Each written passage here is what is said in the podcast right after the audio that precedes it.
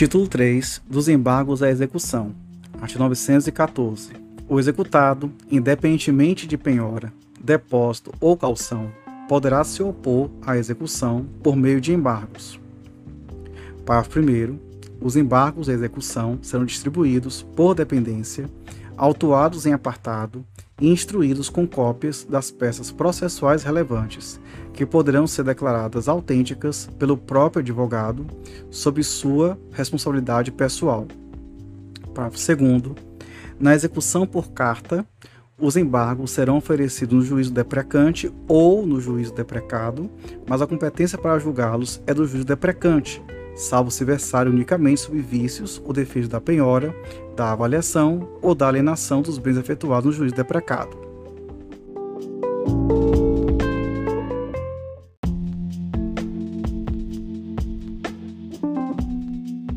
Artigo 915. Os embargos serão oferecidos no prazo de 15 dias, contado, conforme o caso, na forma do artigo 231.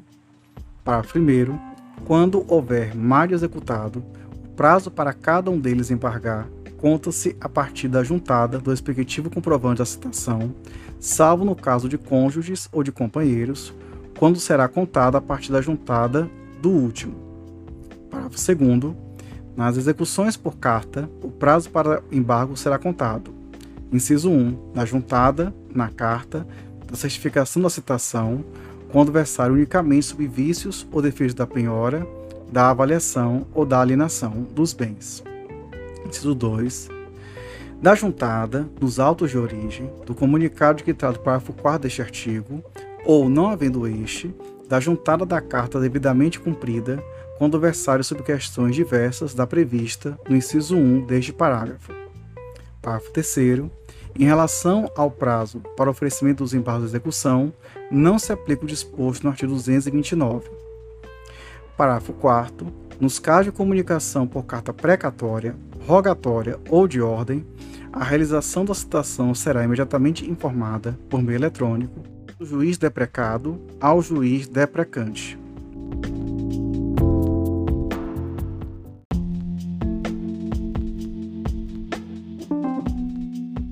Artigo 916. No prazo para embargos, reconhecendo o crédito do exequente e comprovando o depósito de 30% do valor em execução, acrescido de custas e de honorários de advogado, o executado poderá requerer que lhe seja permitido pagar o restante em até seis parcelas mensais, acrescido de correção monetária e de juros de 1% ao mês.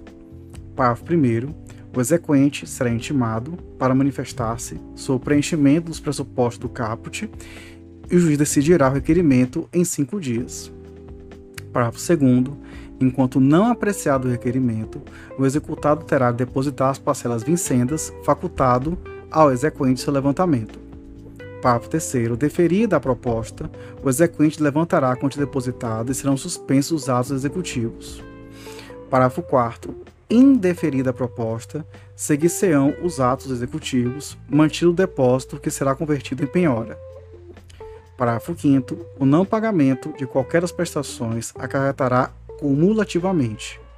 Inciso 1. O vencimento das prestações subsequentes e o prosseguimento do processo com imediato reinício dos atos executivos. Inciso 2. A imposição executada de multa 10% sobre o valor das prestações não pagas. Parágrafo 6. A opção pelo parcelamento de que trata este artigo importa renúncia ao direito de opor embargos. Parágrafo 7. O disposto neste artigo não se aplica ao cumprimento de sentença.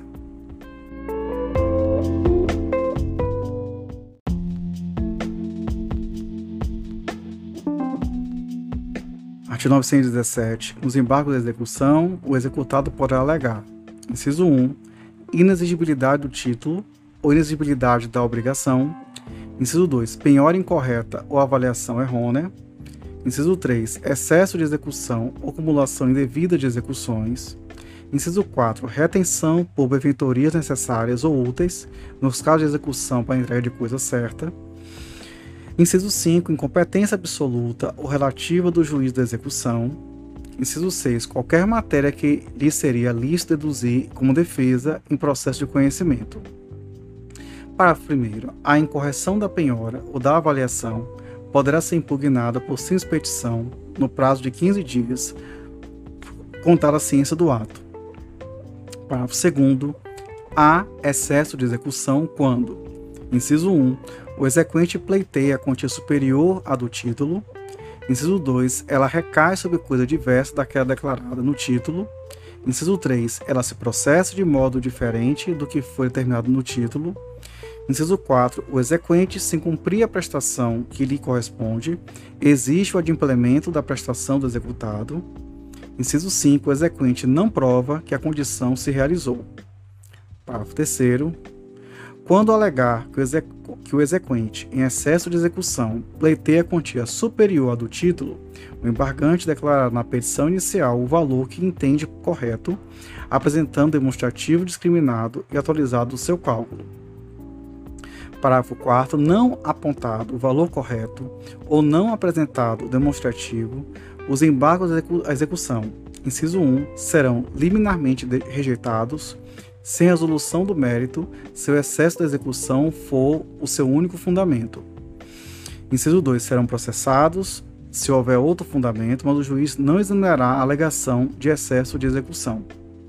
Parágrafo 5 nos embargos de retenção por benfeitorias, benfeitorias, desculpe, o exequente poderá requerer a compensação de seu valor com o dos frutos ou dos danos considerados devidos pelo executado, cumprindo ao juiz para a apuração dos respectivos valores nomear perito, observando-se então o artigo 464. Parágrafo 6 o exequente poderá a qualquer tempo ser emitido na posse da coisa prestando calção ou depositando o valor devido pelas benfeitorias ou resultante de compensação. Parágrafo 7 a arguição de impedimento e suspeição observará o disposto nos artigos 146 e 148.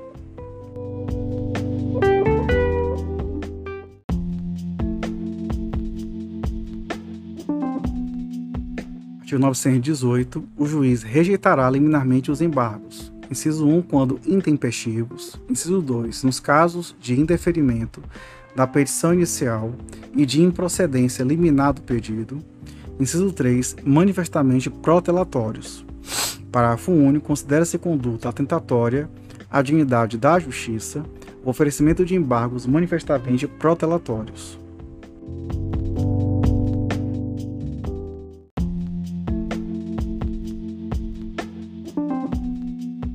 Artigo 919. Os embargos da execução não terão efeito suspensivo.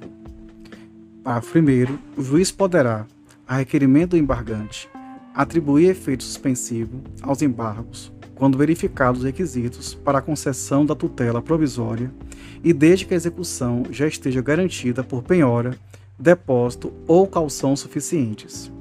Parágrafo 2. Cessando as circunstâncias que a motivaram, a decisão relativa aos efeitos dos embargos poderá, requerimento da parte, ser modificada ou revogada a qualquer tempo em decisão fundamentada. Parágrafo 3. Com defeito suspensivo atribuído aos embargos, ser respeito apenas à parte do objeto da execução, esta prosseguirá quanto à parte restante. Parágrafo 4. A concessão de efeito suspensivo aos embargos oferecidos por um dos executados não suspenderá a execução contra os que não embargaram, quando o respectivo fundamento diz respeito exclusivamente ao embargante. Parágrafo 5 A concessão de efeito suspensivo não impedirá a efetivação dos atos de substituição, de reforço ou de redução da penhora ou de e de avaliação dos bens.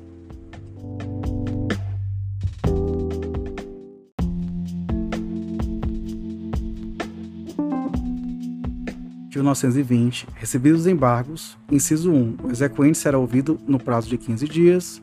O inciso 2, a seguir o juiz julgará imediatamente o pedido ou designará audiência. O inciso 3, encerrada a instrução, o juiz proferirá sentença.